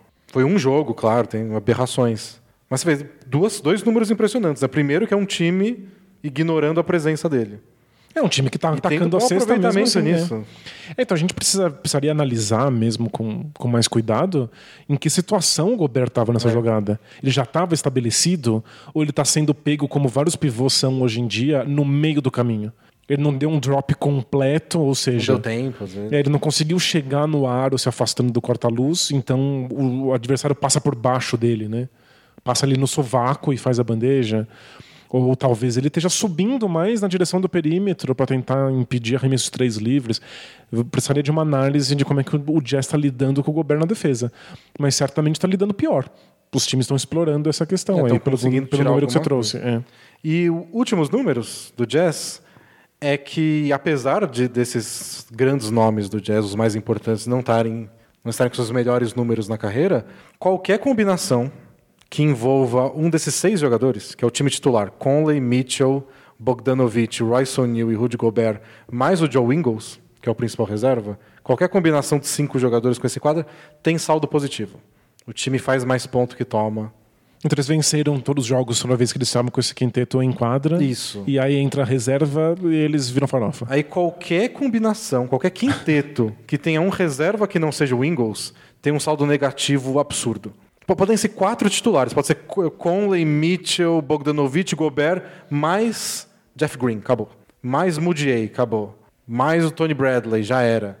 Eles não estão conseguindo tirar nada do banco. Exxon, Esquece. É, eu tava checando os números do, do Joe Ingles, porque é uma temporada ruim para ele. Ele melhorou bastante na última semana, mas é uma temporada em que ele tá acertando menos arremessos e o Jazz era tão dependente dessa bola de três. Sim. Então eu fui checar para ver se o time ainda dependia dele dessa maneira, se ele estava tendo algum impacto no, no, time, e o impacto dele é positivo. O plus-minus dele, o acréscimo que ele entrega ao time é bom, mesmo quando ele não está jogando bem ele de fato é. É os passes dele são. Ele é muito inteligente. É, tipo, ele continua sendo essencial para essa equipe, mesmo mal. O que me leva a crer que quando ele estiver jogando bem, o Jazz talvez tenha uma é. melhora considerável. Então, se o Gobert não desaprendeu a jogar basquete e basta um ajuste ou outro para que ele consiga voltar a proteger o aro como sempre, o Jazz volte a ser aquela defesa sufocante. Se o Ingles volta a acertar os arremessos de três é. pontos, que é a especialidade. O, se o Donovan Mitchell e o Mike Conley não têm o pior ano de aproveitamento de arremessos deles ao mesmo tempo, e o Jazz está é, em sexto mesmo assim, e está com um saldo positivo de pontos com esse quinteto mesmo assim, dá para ver esse time brigando por muita coisa. Porque tem bastante. Muitas questões dando errado, e o time não é um lixo, o time não está em crise, tem volta e meio uma derrota inexplicável, Um atropelo, né? mas tá ganhando de time fraco, tá com a posiçãozinha deles de playoff já bem estabelecida. É um time intrigante porque não tá dando tão errado. Alguns números indicam desastre, mas não tá.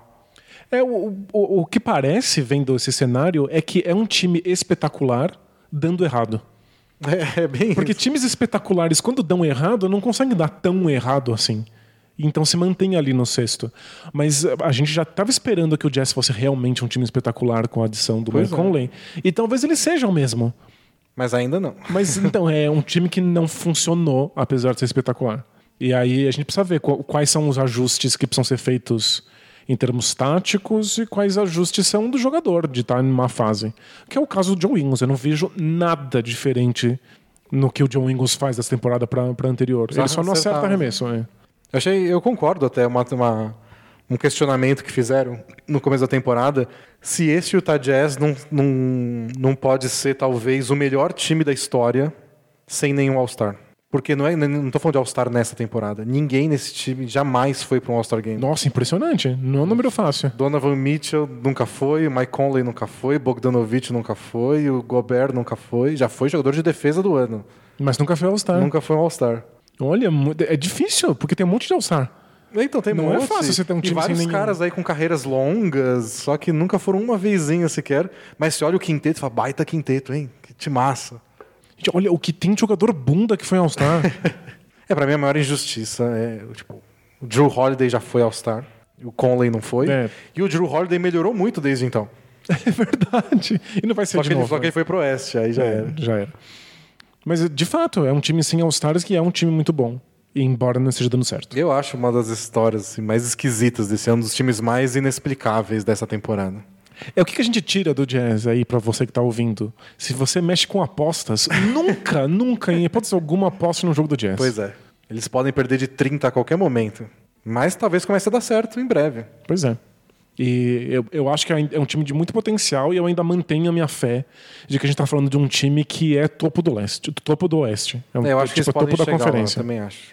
É que o, a gente falou disso, acho que na semana passada, que é o lado ruim é, de novo, igual nos últimos anos que o Jazz pe- teve aquela em- embalou no final, só que você chega nos playoffs sem mando de quadra, a primeira rodada, logo de cara, você pega um favorito. É, péssimo pra eles. Então, se for pra melhorar, Jazz, dá um jeito de acelerar as coisas dessa vez. E pelo menos o Jazz da temporada passada não era um time muito versátil. Então, É. você quer ter toda a ajuda possível nos playoffs quando você não tem uma equipe que pode se ajustar muito ao adversário, né? Bom, é isso. Vamos ler perguntas? Opa! Both Things Play Hard, pessoal, na seção de perguntas e respostas. Entre lá no blog bolapresa.com.br. É, mande sua pergunta por lá. E a gente tenta ler por aqui. Essa semana tem muita pergunta legal, incluindo algumas da semana passada que eu tinha deixado. Não vai dar para ler tudo. Já aviso. Mas a gente tenta. Boa. Taca a vinheta. They play hard, we play hard, and What? both teams play hard, man. Primeira pergunta do Juliano Arnaldo Bretas. Olá, meus, meus amigos. Tudo certo com vocês? Certo? Dúvida rápida e direta para aumentar minhas chances de conseguir a ajuda de vocês com isso. Isso, faz muito bem. A gente recebe uma quantidade tão grande de perguntas que se você dissertar em 12 parágrafos, a gente tem mais com- complicação para ler. Ele diz assim: Estou estudando alguns pontos teóricos do basquete e no momento estou lendo muito sobre o digníssimo Mike D'Antoni. Legal? E a questão de controle de ritmo tem aparecido bastante. Boa. Mas um ponto tem ficado muito nebuloso. Como um time pode controlar o ritmo de jogo do adversário? Consigo ver como o time controla a intensidade do seu jogo quando está atacando. Mas e quando está defendendo? O que o time pode fazer se o adversário quer jogar muito rápido ou se ele quiser diminuir isso? Abraços. Então, não é todo time que pensa em controlar ritmo quando tá defendendo. Isso não quer dizer que não dê pra fazer. É, o Suns do D'Antoni não se preocupava muito em acelerar o ataque do adversário. É, a ideia era que eles atacassem rápido. A Exato. defesa, se Você, outro time quiser demorar os 24 segundos, o Nash descansa um pouco até. é, você acaba forçando por um- uma ferramenta psicológica divertida, que é você cobra o seu fundo bola, em 3 segundos você fez uma cesta. Aí seu adversário ataca bem devagar. Em 3 segundos você já fez uma cesta. O adversário pensa que ele começou a ficar atrás no placar. É. E porque você ataca muito rápido, faz muito ponto muito rápido, e ele começa a querer correr pra ver se ele consegue aproximar. A gente vê muito pontuação. isso, de time que acelera, o outro time entra no, no embalo, porque é contra-ataque, contra-ataque, contra-ataque.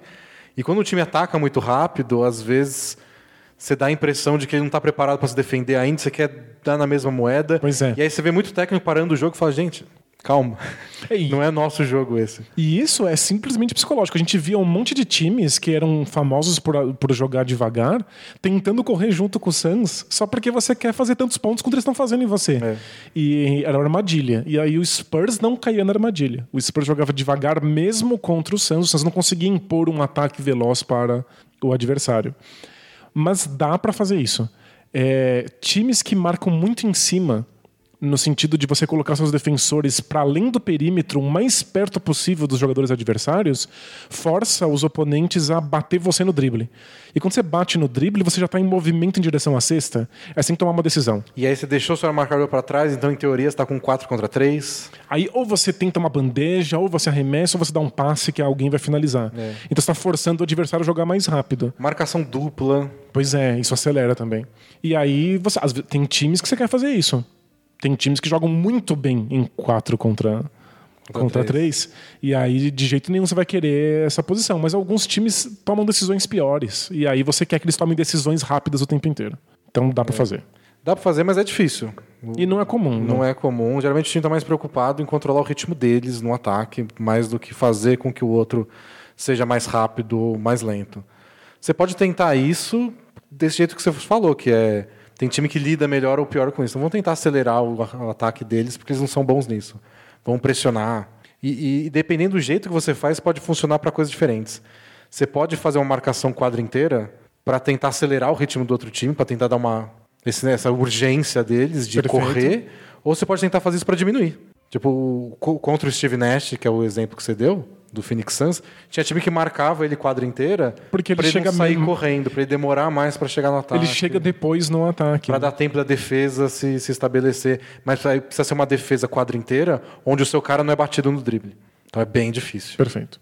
Próxima pergunta. É do leitor da melhor rede social. E aí, D&D, massa? Massa. Inspirado no que vi por aí, levando em conta a regra da catástrofe, onde se um time inteiro morrer, ele, é, ele pode fazer um draft de emergência com quaisquer jogadores, Esse, essa regra existe, é oficial? existe, é oficial. É mesmo? Tá bom. Chama. É isso? É catástrofe alguma coisa. E diz que se um time perder pelo menos cinco jogadores que eles tenham ficado. se- morrido ou é, se machucado de uma maneira que eles não possam jogar mais, o time apare- acontece esse draft de emergência, onde um time prote- protege cinco jogadores Ok. e o resto está livre para que esse time que perdeu os caras possam A gente, pegar. a gente viu algo parecido quando, quando o Charlotte Bobcats entrou na é NBA, tipo um draft né? de expansão. Faz sentido. Mas é que no draft de expansão eram sete jogadores protegidos. Perfeito. No draft de emergência são cinco. A gente já brincou disso num podcast É. especial. A gente fez uma expansão usando essas regras. E era essa a minha resposta, porque diz assim: qual o melhor time que podemos fazer com o quinto jogador, é, sexto, na verdade, de cada time? Um abraço soteropolitano diretamente da Terra da Garoa. Acho que a gente não consegue fazer isso de cabeça agora. Não, a gente fez isso num podcast especial para assinantes. Com muito cuidado, regras explícitas, a gente fez isso com antecedência e foi comentando o nosso É, draft. O, o Vitor, um amigo nosso, fez a listinha, como se ele fosse cada time, quais foram os cinco jogadores que ele pro- protegeu pra gente pegar alguém. O nosso foi com cinco? Ou foi com sete? Eu não lembro. Não lembro. Mas então, o, o- o que a gente concluiu é que os times ficam muito ruins. Ficam bem ruins. É. É, você ca- acaba tendo que apostar para ser sua estrela jogadores tipo o Emeka Okafor. E, e, não, e tem coisas que um time pode fazer, do tipo, eu deveria proteger esse cara porque ele é muito bom, mas ele é velho e caro. Isso. Não sei se esse time em expansão iria querer esse cara. Ao invés disso, vou proteger esse novinho que por enquanto é reserva, mas é meu futuro. E aí o que sobra para esse time do draft de emergência ou de expansão não é grande coisa. É, então, por ter certeza que um time que faça draft de expansão ou de catástrofe vai ser um time merda. Mas é muito legal que exista essa regra, que Não, mas- alguém já tenha pensado Não, mas nisso. precisa ter. Porque estatisticamente esses caras fazem muitos voos. É, não. É que é o transporte mais seguro do planeta, mas. Mas é que se acontece é igual o caso da Chapecoense. Se acontece alguma coisa. Mas só precisa acontecer uma vez. Então. Mas é o tipo de coisa que eu imaginaria que existisse. E nos, nos esportes americanos, Tem para todos os, todas as, as ligas. Eles Tem a regra da muito. catástrofe da NHL, da NFL, da NBA. Nossa, o da NFL é um quadrilhão de jogadores. já Pois pensou? é. Pô, mas imagina que eles devem viajar em seis aviões diferentes, né? Pra, É. pra levar o time todo. Diminuir a chance de, de catástrofe geral, né? Nem cabe no avião. Pergunta do Alan Santos Schwitz. Olá, meus queridos. Sou Alan, 27 anos, ilustrador, morando em Belo Horizonte e perdendo o sono esperando a permissão para trabalhar nos Estados Unidos ano que vem. Torçam Caramba. por mim. Na torcida. Torço para que você vá morar numa cidade que tem um time da NBA. Isso, sim. Ou perto, pelo menos. É. Ele diz assim: essa foi a primeira off-season que acompanhei. Tudo pareceu bastante agitado, mas bastante compreensível. Exceto duas coisas: a troca do Duran, Russell, Nets e Warriors e o Iguodala não jogando pelo Memphis. eu fiz minha lição de casa e ainda não entendi bem. Pesquisei bastante, reouvi os podcasts, reli os textos de vocês que trataram da pós e pré-temporada, e esses dois pontos foram tratados por vocês e por vários outros com muita naturalidade, sem explicar, por exemplo, minuciosamente como foi a troca, como vocês fizeram com Anthony Davis ou a ida do Kawhi Leonard e do Paul George para Los Angeles. Então eu imaginei que essas duas situações devem ser normais para quem está mais habituado à liga. Faz sentido, né? Eu entendi bem porque o Russell precisava sair, mas por que o Nets deu ele para o Warriors? Boa. Por que o time abriu mão de um ativo valioso por uma troca que não precisava acontecer? É, bom, ele continua aqui a pergunta que ficou longa, mas basicamente ele quer entender a troca e depois por que o Iguodala foi para o Memphis e não joga. Legal. É, muitas coisas acontecem em termos de troca que às vezes a gente não se dá conta de que nem todo mundo tá, domina o- a parte burocrática. No Bola Presa a gente tem essa tradição de tentar sempre explicar, mas algumas coisas escapam. É, a gente tenta explicar porque as regras são confusas e porque ela é as regras são muito importantes. É, o que define o que time é forte e que time é fraco é se ele consegue contratar tal jogador. E é difícil contratar esse jogador, não é só ir lá e eu pago caro. Então as regras que, que regem a NBA são fundamentais, então a gente se dá o trabalho de explicar. É, quem chega agora sempre fala, contrata todo mundo que é bom. Por que, que você não faz um time massa, né? Contrata o Harden. Isso. Não, não é tão fácil. Então, o Nets não precisava dar o, o D'Angelo Russell para o Warriors. Porém, eles já iam perder o D'Angelo Russell de qualquer jeito. Porque para conseguir abrir espaço na folha salarial para contratar o Kevin Durant e o Kyrie Irving e tudo mais, eles não poderiam, eles teriam que abrir mão dos direitos que eles tinham do Russell. Então, e lembrando que o, o Duran, o, Duran foi contratado, não foi trocado. Ele não precisava ser trocado, ele poderia É, ter ele sido poderia contratado. ter sido só contratado. É- Esse é o questionamento dele. Isso. O Nets poderia ter simplesmente só é, ab- abrir mão do, do Russell, contratar o Duran e acabou. Isso, ou seja, você abre um espaço no, no- no seu limite salarial, jogando fora o, o, o D'Angelo Russell. Russell, e recebe o Duran e paga o salário diretamente para ele. Isso. É, por que eles não fizeram isso? Primeiro, porque o Warriors pediu. Tipo, ó, já que você já vai se livrar do Russell para pegar o Duran, por que a gente não faz isso com uma troca? Porque eu tenho o Duran ainda, se tenho, tenho os direitos do Duran, posso reassinar, mando para você, em troca você me manda alguma coisa. E aí o Nets vira e fala, tá, mas o que, que eu ganho com isso? Porque na prática seria nada. E aí o Warriors, aliás, dizem por influência até do Duran, que falou que não queria ser trocado só pelo Russell, ele por ele, falou, não é justo, porque eu sou muito melhor. Olha, Dizem as más línguas que ele falou isso. É, convenceu o Nets a pedir uma escolha de draft. E o Warriors falou: ah, beleza, a gente manda uma escolha de draft, que não vai rolar. Era uma escolha de draft dessa próxima temporada, que só iria pro Nets se ficasse entre a posição 20 e a 30. o que não vai, não vai O que acontecer. não vai acontecer porque o Warriors é um lixo e vai ficar com as primeiras escolhas. Claro. Então, como o Warriors não vai mandar essa escolha de primeira rodada, ela vai se converter automaticamente para algumas escolhas de segunda rodada a partir tipo de 2026. Ou seja, o Nets recebeu, na prática, algumas escolhas simbólicas, nada a ver, É. que vieram de graça no Foi de processo. graça, é. Porque foi assim, ah, se o Warriors for bom essa temporada, o que era uma chance, eles estavam ajudando isso a acontecer, mandando o Russell, é, e o time for bom, a gente ganha uma escolha de primeira rodada do ano que vem. Isso. Se não acontecer, beleza, a gente fica com uma escolha de segunda rodada daqui várias temporadas. E agora, eu não sei, não, não lembro de cabeça quais são os números do contrato do Duran, mas é muito comum que um time, ao invés de assinar com a equipe que ele quer, ele reassina com a equipe atual dele e aí depois pede uma troca. Por quê? Porque o time que já tem os direitos do jogador pode dar um salário maior e mais longo. Então é comum isso acontecer. O jogador vai lá, pega o salário gigantesco e mais caro, e aí é imediatamente trocado pro time que ele tinha escolhido anteriormente. E aí você faz um acordo com o time que você tá. Você fala: olha, eu só reassino com vocês É, não, se vocês me trocarem instantaneamente para É, a nem equipe. pode. que- O time não pode fazer. É um acordo de sign and trade. Você não pode fazer o acordo e falar, ah, agora você assinou comigo e tá comigo pra sempre. É, você assina para trocar. Então o jogador ganha alguma coisa com isso, que é um salário maior, e o time acaba ganhando alguma coisa porque não perde ele por nada, É. Mas recebe gente- alguma coisa Nos de últimos volta. anos tem acontecido bem pouco. Né? Mas é isso. O Nets. Pro Nets mudava pouca coisa, o Warriors convenceu eles de que. E pro Nets também era legal mandar o Russell pra outra conferência. Você não deixa nenhum rival direto mais Justo. forte. Mas eu, eu Também tem esse apelo. embora o Durant tenha pedido um contrato mais curto com o Nets, eu imagino que o valor do contrato anual é maior do que o Nets poderia assinar com ele, por ter assinado com o Warriors.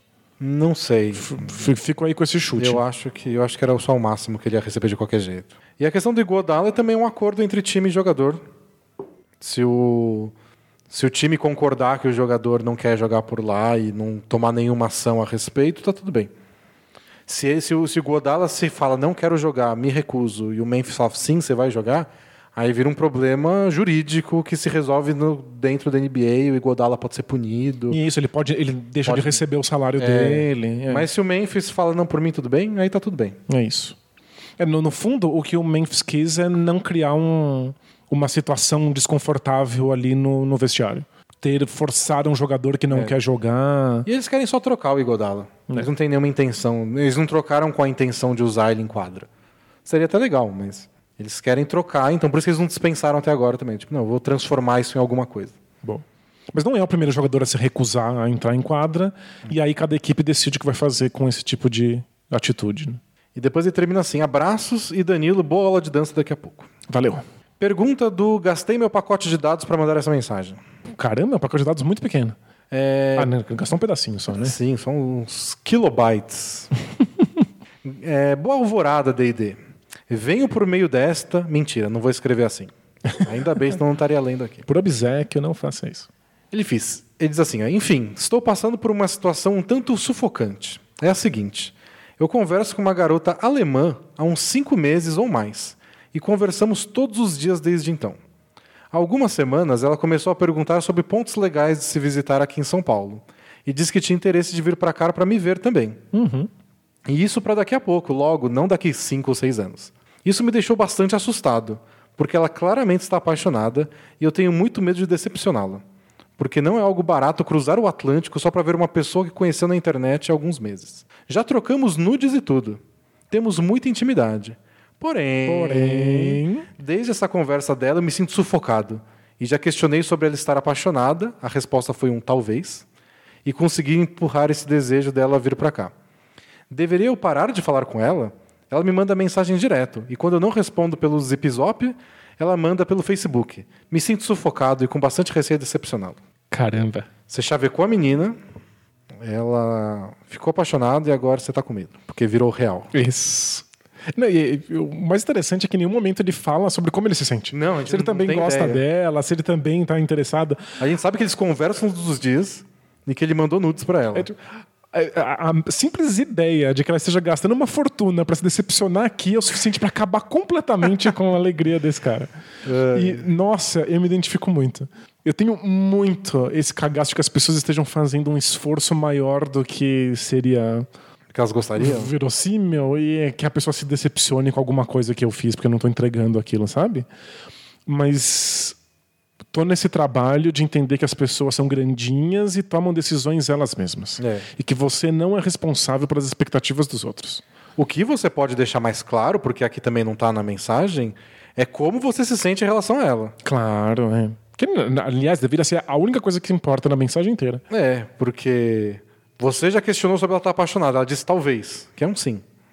E você tá como? Você falou pra ela como você tá? É. Porque talvez se ela perceba que você não tá, ela já pense, é, não vou, É, pois é. não vou para lá. Acho que isso você, inclusive, deve a ela. É melhor você resolver essa questão agora. Mas é sempre foi e vai continuar sendo o drama dessas relações de internet, que é se, se pessoalmente às vezes já é difícil perceber o que o outro tá, em que página cada um tá, Por mensagem na internet é mais ainda. Nossa senhora. Mas, ó, não tenha receio de decepcionar a pessoa. Ela sabe no que ela tá se metendo. É isso sim, isso. Você deixa as coisas claras e aí você deixa ela fazer o que quiser. Claro. Bom, duas perguntas rápidas. O Thiago quer saber o que está acontecendo com o Nuggets, que a gente falou temporada, na- no outro podcast, que vinham de seis vitórias seguidas, aí depois perderam acho que três agora em sequência. E que- ele falou que foi depois que jogou com o Knicks. Fosse foi o Knicks que, que jogou uma maldição neles. Não, foi o bola presa. É a famosa maldição bola presa. A gente fala bem de um time, ele perde. Mas pra falar a verdade, pra ser sincero, a gente não falou tão bem do Nuggets. Hum. A gente falou que é um time que mudou bastante, que o ataque tá bem mais engessado do que já foi, mas que a defesa tá bem. Isso. E aí, quando a defesa não esteve tão bem assim, o time não, se- não, não segurou. E eles perderam, desses três jogos, eles perderam pro Celtics em Boston, onde eles estão invictos, e pro Sixers na Filadélfia, onde eles também estão invictos. Então, podia, podia ser pior. A derrota Isso. pro Nets foi mais chata, mas também foi por três pontos. Assim, sem crise ainda.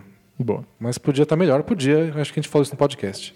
E tem um post que eu escrevi sobre a- como é que funciona a defesa do, do, do Nuggets. E tem lá alguns, algum, algumas linhas sobre quais são as limitações dessa defesa. Como se atrapalha um pouco o ataque. Às vezes não funciona. E o Gustavo Angueleas disse que que sobre a nossa análise do, do Denver, ele disse que a de para ele, ele falou que discorda um pouco, e que para ele a defesa está mais baseada no Will Barton e no Gary Harris e que ele não vê tanto o Jamal Murray como uma peça importante no- na defesa, que ele às vezes é escondido. E ele cita também uma pessoa que eu esqueci de falar no outro podcast, que eu queria ter dado mais atenção, que é o Torrey Craig. O Torrey Craig é essencial. né? Porque até nos playoffs do ano passado, quando a água bateu na bunda, o Mike Malone botou o Torrey Craig de titular para marcar o melhor jogador do outro lado, para marcar o Derek White quando ele estava pegando fogo. Então o Torrey Craig é parte importante desse time. Ele é um defensor que aperta muito no perímetro, então ele é muito responsável por evitar que, que os adversários do Nuggets arremessem tantas bolas de três pontos. Agora, eu defendo a minha posição de que o Jamal Murray é importante para essa defesa. E ele tem, em porcentagem, a maior quantidade de roubos de bola em, por posses de bola que o Nuggets defende. E às vezes ele tem que marcar os armadores adversários, que não é, não é fácil. É isso. Ele, no mínimo, tem essa posição de que às vezes ele tem que recuar na direção do garrafão para impedir que um passe seja dado na direção da zona morta oposta. E ele intercepta muito bem essas bolas. É o que eu acho que acontece mais com o Jamal Murray, que talvez tenha essa coisa de ser escondido, é mais de tamanho mesmo. Dele ser baixinho, de não poder ficar marcando os caras, os grandes pontuadores do outro lado. Isso Justo. Às vezes sobra para outros jogadores. É, mas é que o Nuggets não tem muito essa defesa de mano a mano. Então, o Jamal Murray faz um papel muito bom de zona morta, garrafão, interceptação de passe longo. Ele é bem importante pro time, sim. Bom, mais uma pergunta? Dá tempo, né? Dá. É do imigrante nordestino em São Paulo. Opa. Olá, amigos. Falo diretamente da metrópole paulistana, mas de, sou de Teresina, a Que única legal. capital do Nordeste que não é litorânea. Já parou para pensar nisso? Não sabia. Tá, toma, toma informação. Muito legal. Me mudei há duas semanas para São Paulo para começar minha vida profissional. Até aí, tudo mais ou menos bem. quase duas semanas aqui, já estou quase desistindo do trânsito da cidade e querendo morar no escritório, no escritório mesmo. Faz muito sentido. Mas meu problema é outro. Trabalho em uma grande empresa que sempre quis e estou gostando muito. Porém, Porém, recentemente recebi uma notícia que todos os funcionários deveriam comparecer a uma sessão de coaching. com meu direito àquelas Deus. músicas bizarras alto astral e gritos de guerra sem sentido. Ah, eu tenho muita vergonha disso, muita. É o meu primeiro mês e, embora não queira participar disso, também não queria causar uma impressão ruim com algumas pessoas, mesmo meu chefe não gostando tanto quanto como eu. É, o que eu devo fazer para passar por essa experiência horrível? Abraço de um futuro assinante logo que receber meu primeiro salário. Valeu? E PS, o James Harden é legal de assistir? Sim. Boa. Bem-vindo ao clube de quatro pessoas. É, sabe o que eu- a- a- o que eu sinto quando eu vejo essas- esses coaches gritando gritos de guerra, fazendo uns cantos e imitando o Haka? É, eles trouxeram o Haka da Nova É. Zelândia para motivar funcionário. Sabe quando a gente vê alguém jogando um, um- um esporte que você não faz a menor ideia de quais são as regras? E aí só parece muito ridículo. É. Parece que são umas crianças nada a ver fazendo coisas estúpidas. E pra elas, não. Elas estão levando super a sério. Elas sabem como as regras, elas sabem como funcionam. Acontece também isso, essa mesma sensação, com jogos ou esportes que a gente ainda associa com criança por cu- cultura, etc. Tipo o tênis de mesa. É verdade. A gente vê aqueles caras super sérios jogando ping-pong e sai vibrando, treina, leva a sério. Porque pra gente é ping-pong. É, pra gente é uma brincadeira, né? Pra outras pessoas, pra outras culturas, é um baita esporte. Não, o pessoal que viaja o mundo jogando frisbee, né? A gente, É. pra frisbee é que eu jogo com o meu cachorro, né? Sinuca, sabe? É, então ca- causa essa. Essa sensação, sensação. tipo, de ridículo, né? Pra quem tá dentro faz muito sentido. Então é por isso que eu tento não julgar. Eu acho que esses coaches entregam uma sensação que essas pessoas procuram muito. Elas querem muito sentir parte de alguma coisa, elas querem sentir que elas têm controle sobre a vida delas, que elas vão poder ter algum tipo de ação no resultado futuro, que a gente não tem, né? Nós- É. A gente tem co- controle de porcaria nenhuma, né? Tipo, eu posso não conseguir levantar da cama amanhã.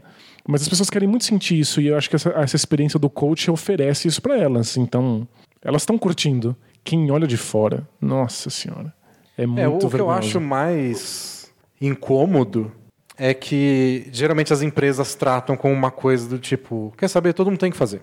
Não tem, não quer dar estrelismo, vamos dizer assim. E é tipo de coisa que funciona pra alguns e pra outros é constrangedor. Eu se fizesse um negócio desse ia voltar pra casa me sentindo um lixo. Né? Tipo, trair o movimento. Ia me sentir um panaca, um enganado, um cara que tá alimentando esse negócio que eu queria que acabasse. Pra mim, nossa, ia ser o pior dia da minha vida. Faz sentido. é. Então eu não faria. E eu pegaria e falaria, quer saber, pega mal? Paciência. Fala, chefe, você sabe que é meio bosta isso ainda, não vou fazer. É, mas tem gente que conseguiria ir, acharia engraçado e riria da experiência. Seria a gente falar, você acredita, você acha que funciona, você tá mais motivado, você aprendeu alguma coisa? Não, mas foi mal engraçado. É, e viraria thread no Twitter, É, né? sei lá.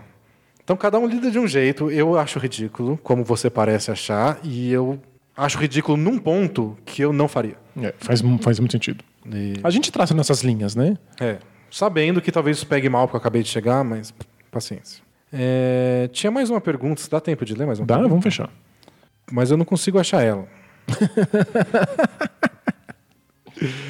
é que ela falava de uma pergunta semana passada, então era interessante. Danilo, dê gritos de motivação para eu achar. Você vai conseguir. É só você querer. Ah, não achei. Ah, então, olha, vamos, vamos en- encerrar o episódio com essa incrível lição de que você queria, Queria. você tentou, mas mesmo assim você não conseguiu. É que eu não consigo lembrar da palavra-chave para buscar. Mas fica para tinha a ver com filosofia. Então, Mas fica para semana que vem, fica aí essa essa questão em aberto para atrair o público para a próxima. e fica aqui essa lição de que mesmo com um coach do seu lado, você não, adianta foi capaz nenhuma. de conseguir uma coisa que era difícil. É isso. Mas aí, pessoal, semana que vem a gente volta. É, Semana que vem é semana pré-natal, é isso? Pré- Pré-natal é outra coisa, né? Pré-natal tem a ver com, com gravidez. Para saber quando a gente vai comentar a rodada de Natal, é a próxima quinta-feira, dia 19. Então, daqui dois podcasts a gente vai estar analisando como foi a rodada de Natal com Lakers e Clippers e tudo mais. Legal. Então na, na 19 a gente. É, semana que vem vai ser um podcast normal, que a gente não sabe do que vai falar. Mas talvez do Thunder, porque a gente cogitou falar do Thunder hoje. É verdade, é. O Thunder tava na nossa listinha aqui. É, Dá pra garantir. a gente então, fala do se, se Thunder. você é um entusiasta de Chris Paul e companhia, semana que vem a gente está aí para falar um pouco de Thunder. Acho que não tem, né? Mas tem os que eram entusiastas do Thunder da temporada passada e aí É, eles se mantêm. talvez tem gente. Isso, mas acho que tem coisas legais pra falar sobre o Thunder ainda. Então, beleza, pessoal. Valeu para todo mundo que acompanhou ao vivo, valeu para todo mundo que acompanha aí no agregador de podcast ou em todo lugar. E até mais. Tchau! Tchau, tchau!